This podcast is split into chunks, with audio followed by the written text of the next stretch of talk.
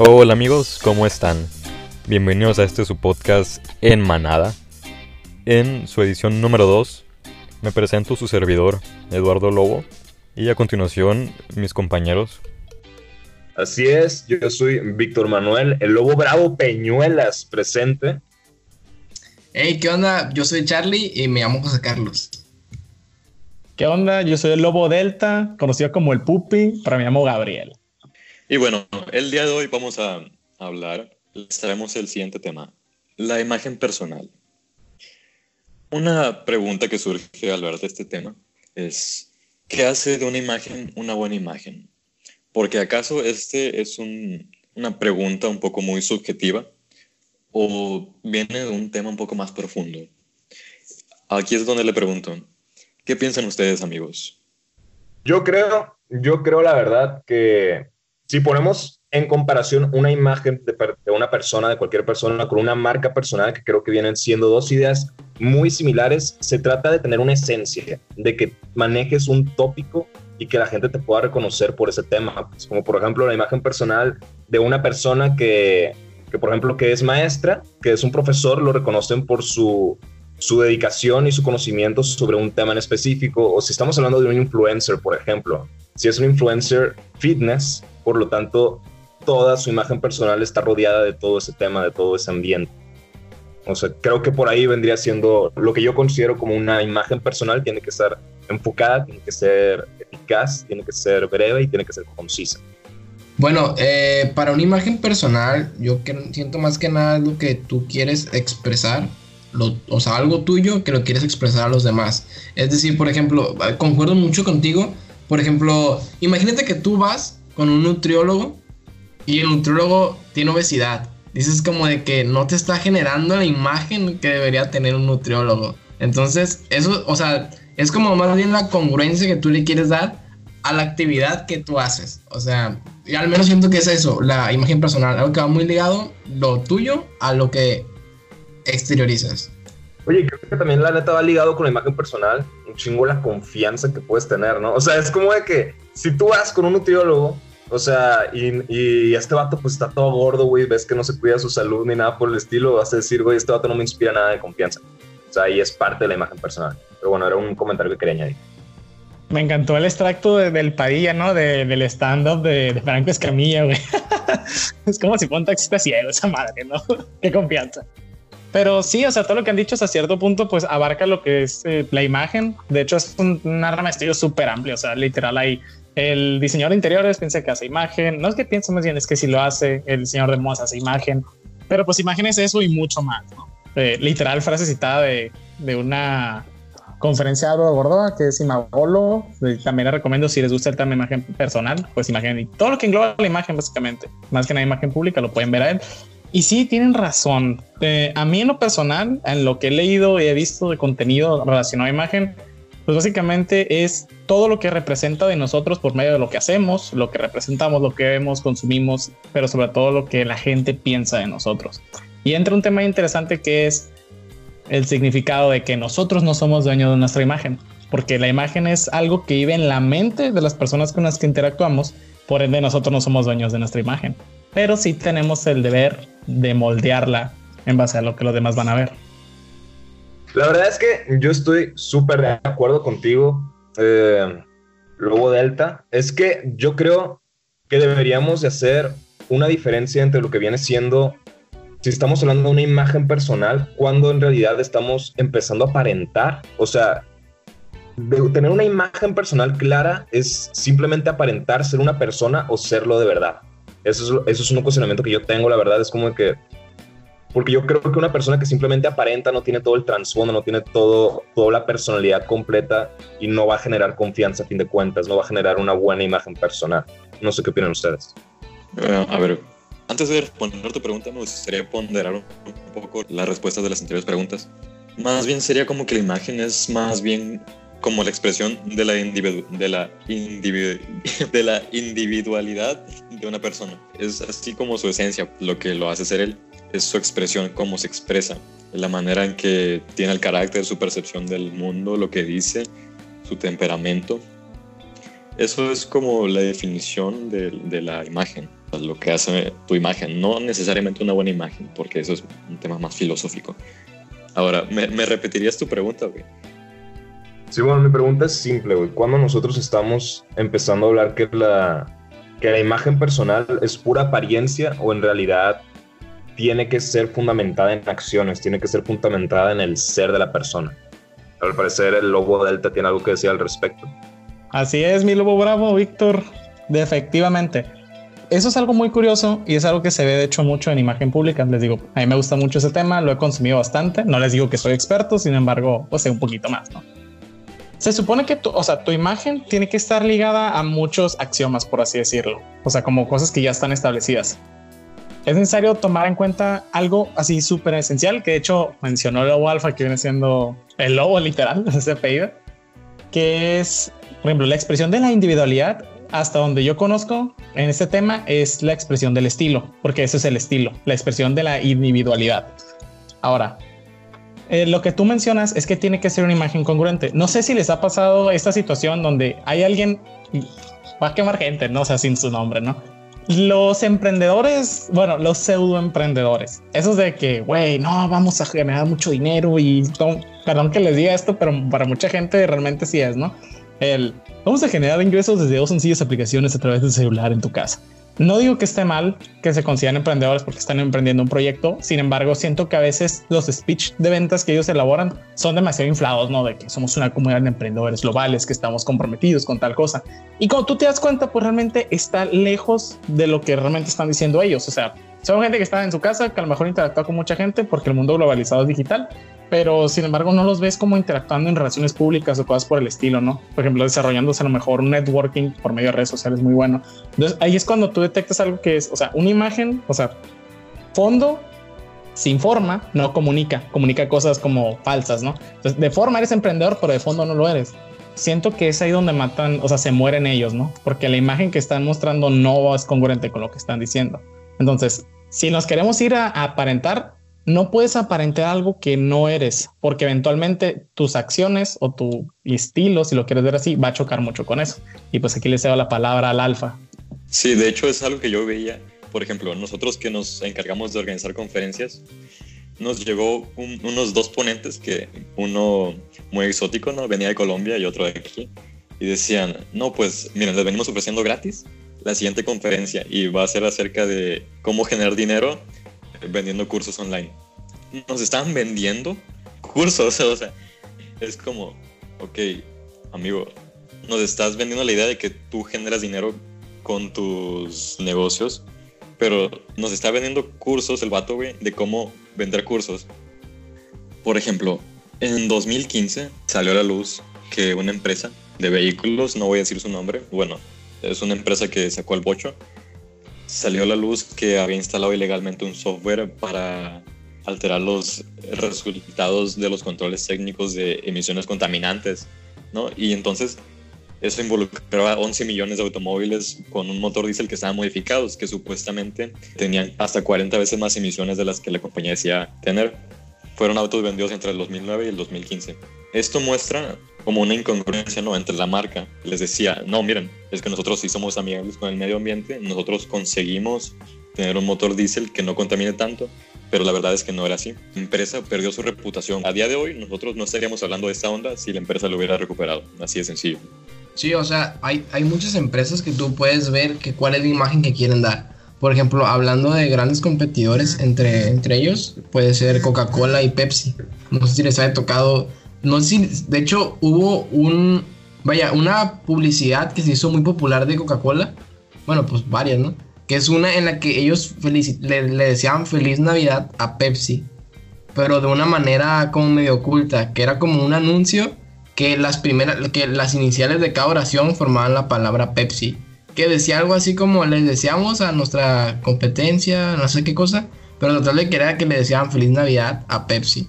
Entonces de esa manera te das cuenta que Coca-Cola quiere mostrar una imagen que es una compañía amigable, pues que no es un corporativo que siempre esté buscando, vaya, eh, como ese típico estereotipo que se tiene, ¿no? De las grandes empresas. Es, o sea, está muy interesante eso de cómo es que tu empresa quiere salir. O hablando de algo más local, no sé si les tocó ver cuando IHOP llegó aquí a Culiacán y contra Panamá. Entonces fue también algo así muy, de que Panamá, de que mostrando una imagen toda muy sana, muy amigable. Y IHOP era como de que, ah, no, yo te voy a ganar o así, pues era un poco más competitivo. Y al final, pues, terminó, la estrategia no fue la, la que más funcionó. Y pues Panamá sí se vio mejor, entonces mejoró su imagen y creó su propia imagen de un restaurante como más familiar, de esa manera. Yo creo que son estrategias bastante interesantes, la verdad.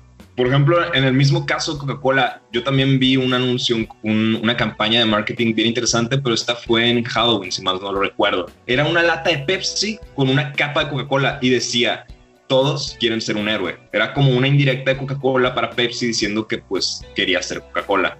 Y luego Pepsi agarra la misma foto y le pone feliz Halloween. Algo así de que, eh, o sea, como de que, güey, qué oso, güey. O sea, de que no me quiero, no quiero ser tú, pues no quiero ser tú, no es mi intención, güey. O sea, como casi, casi qué asco, güey. Pero a mí se me hace que una imagen de competencia es bastante divertida, incluso para cualquier consumidor.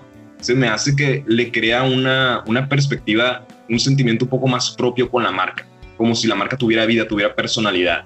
Entonces, la verdad es que cuando tú estás consumiendo algún producto tan significativo como Pepsi o como Coca, sientes que este tiene su propia personalidad y ese es el resultado de una muy buena imagen. Ahora, yo estaba, me estaba poniendo a pensar ¿no? en, en influencers, en personas que son gente que hace contenido dentro de redes sociales y es que la neta hay gente nefasta por no decir otra cosa, güey. O sea, justo como lo dijo Lobo Delta hace poco, hay gente que se basa muchísimo en la forma en la forma en cómo dan el discurso, son excelentes oradores, pero no carecen de profundidad. Entonces el mensaje que, está, que están dando a veces, sinceramente, es una mierda y a veces ni siquiera tienen un mensaje que vale la pena. O sea, son mensajes reciclados o son mensajes que no te aportan absolutamente nada. Y como estos casos hay un montón, no voy a ponerme a decir nombres. no, no voy a decir nombres. Pero, pero la verdad defrauda muchísimo eso. Yo creo que es una imagen que puede llegar a ser efectiva a corto plazo, pero con el paso del tiempo van a caer, van a caer, la verdad. Los competidores que valgan la pena, que tengan un buen producto, que tengan un buen valor de mercado, van a llevarse todas las clientel. Te paso la voz, Lobo Alfa. Ok, bueno, aquí retomando un poco la expresión a modo de tu forma de ser, pues. Hace un, hace un buen rato fui a una conferencia de ambientalismo y esos compas se ve, hay compas de esos que sí se, se mira, hasta incluso se huele, que son ambientalistas que usan de ese desodorante que es que supuestamente es, hecho en casa, pero que, no hombre, güey, en particular de uno que vi que el compa olía, se veía el compa que no se bañaba pero en sí es una expresión, o sea, está expresando como él es, lo que piensa, y su carácter, y su percepción, y su temperamento, todo eso. Pero a percepción de los demás no tiene una buena imagen. Pues mira, de hecho, fíjate, eso es lo curioso. Realmente, o sea, una imagen, es que decir que no existe una buena imagen es mentira, ¿no? Pero sí tienes que entender que la imagen, o sea, más bien tenemos que entender, porque no es algo de nada más de nosotros, que la imagen es, va enfocada a lo que tú quieres proyectar. Por ejemplo, si él fuera de esos ambientalistas súper mega extremos de, no, yo me baño una vez a la semana porque pues hay que cuidar el agua de la madre, de la madre tierra y este recurso no renovable y todo lo que tú quieras, pues a lo mejor sí, ¿no? O sea, sienta perfectamente en esa descripción. Obviamente también hay que tratar de, parte de nuestra imagen física es asearnos, cuidarnos, porque no bañarte, o sea, estamos suponiendo, ¿no? O sea, realmente no sé, ni siquiera yo lo vi. Pero, o sea, parte de nuestra imagen física también es el aseo, ¿no? El vernos vernos como limpios, vernos adecuados, o sea, en el sentido de, que seas presentable, ¿no? Porque a pesar de que tú seas sumamente ambientalista, pues también tienes que tomar en cuenta que eres un ser humano en sociedad y todo lo que tú hagas pues repercute. Entonces, yo pensaría que sí se tiene que bañar, no sé si sea así, pero es muy interesante eso, ¿no? Por ejemplo, eh, si pusiéramos un caso, bueno, no, va a sonar muy sinaloense, pero el punto es que, por ejemplo, si tú quieres verte como, ah, ya lo vamos a decir de una vez, ¿no? Aprovechar que somos Sinaloa. Si te quieres ver buchón, pues tienes que ver malo, ¿no? Tienes que usar colores negros y oscuros, que, que no sean como que muy serios, digo, que sean muy serios, perdón, tu barbita y todo ese show, para verte como de ese grupo. Y eso, pues es una buena imagen dentro de que cabe en ese campo, pero no necesariamente es una mala imagen. Si la otra persona quisiera ser político y verse como la persona más alegre del mundo, pues a lo mejor no deberías usar un color negro, ¿no? O sea, es un color más vivo Pero sí tenemos que tomar en cuenta que no existe una mala imagen siempre y cuando no esté enfocada a lo que tú estás deseando. Entonces, si lo vemos como un extremista ambientalista que cuida el agua en exceso al grado de no bañarse, pues por supuesto que va a ser una buena imagen. Pero pues, tú que sí lo viste, pues qué puedes opinar de lo que te comenté, Lobo Alfa. Es que sí, es como, como nichos, mirando cuál es tu público objetivo, diciendo así como que una imagen va dirigida a un público objetivo, ¿no? No todos son ambientalistas ecologistas, sí algunas cosas más extremistas como de no bañarse, y sinceramente me pregunto, entre los políticos, güey, un político de un partido, no sé, un partido rojo a un partido azul, tienen la misma forma de ser y proyectan imágenes. Sin embargo, no son como que, o sea, tienen públicos muy distintos. Entonces, ¿qué es lo que caracteriza la verdadera imagen de un político? Así les digo, de nuevo, sin ser un experto en el tema, se supone que un político tiene que tener como ciertas características que todos que han de compartir, ¿no? Muy redundante, pero pues es verdad. O sea, en teoría tiene que ser una persona que tenga como un estilo medio tradicional, o sea, que lo veas de traje, no necesariamente, ¿eh? porque hay políticos jóvenes como, por ejemplo, Samuel García, que a pesar de que siempre está en traje y todo eso, se ve como más... Pues es que no sabría decir exactamente en qué, en qué parte de los estilos caería, porque les digo que no soy un experto. Sin embargo, lo que todos tienen que tener es generar confianza. Tienen que tratar de abrir los canales de comunicación al grado que digas tú, wow, yo le creo lo que dice o yo votaría por él. O sea, básicamente la imagen de ellos la moldean y hasta cierto punto manipulan su propia imagen, que no tiene nada de malo, a grado de que la gente pueda confiar en ellos. Y como dices tú, también va súper dirigido al, público, ¿no? Un ejemplo más fácil de, de, dirigirnos, por ejemplo, es el Partido Verde, ¿no? No sé si sigue existiendo después de lo que pasó en de las nuevas de las elecciones del nuevo gobierno. O sea, es que muchos partidos desaparecieron por ejemplo, uno de esos tiene, o sea, uno de los candidatos de ese partido obviamente tiene que ser muy enfocado, pues, el verde ecologista, ¿no? Está reciclando, cosas por el estilo. Si tú le tomaras a un político del Partido Verde con sus insignias, o sea, del partido, ¿no? Y lo ves con un popote de plástico, pues dirías tú, oye, em, como que no, como que no cuadra, ¿no? Eres ecologista y estás usando popote de plástico. Si estuvo, pues como que no cuadra, ¿no? Igual si nos vamos, por ejemplo, con Morena, si ves, o sea, si tuvieras a los gobernantes de Morena, por así decirlo, con un Rolls Royce, cadenas de oro, trajes de, los diseñadores, no sé, italianos más reconocidos, pues sí dirías tú, ¿dónde está tu austeridad? O sea, si tú supone que tú eres austero, debes un traje económico, barato, funcional. No necesariamente por ser económico tiene que ser malo, sino que se vea normal, que no sea exuberante. Se supone que va ligado a ese tipo de cosas. Yo siento que para que puedas establecer una imagen en base a tu partido, tu, tu trabajo, lo que tú quieras, tienes que conocer como tendrías que darle como misión, visión y valores, no nomás a la empresa, sino al ente en el que estás participando. O tiene, tiene que tener un porqué para que tú puedas como tal seguir esa imagen. Y es un tema interesante que ahí sí les, se les puedo decir que otra vez que lo desconozco, pero esta vez eternamente, que es como la imagen que la imagen corporativa y cómo se maneja con los empleados. Pero pues es un tema que yo desconozco y pues le paso la palabra al lobo Charlie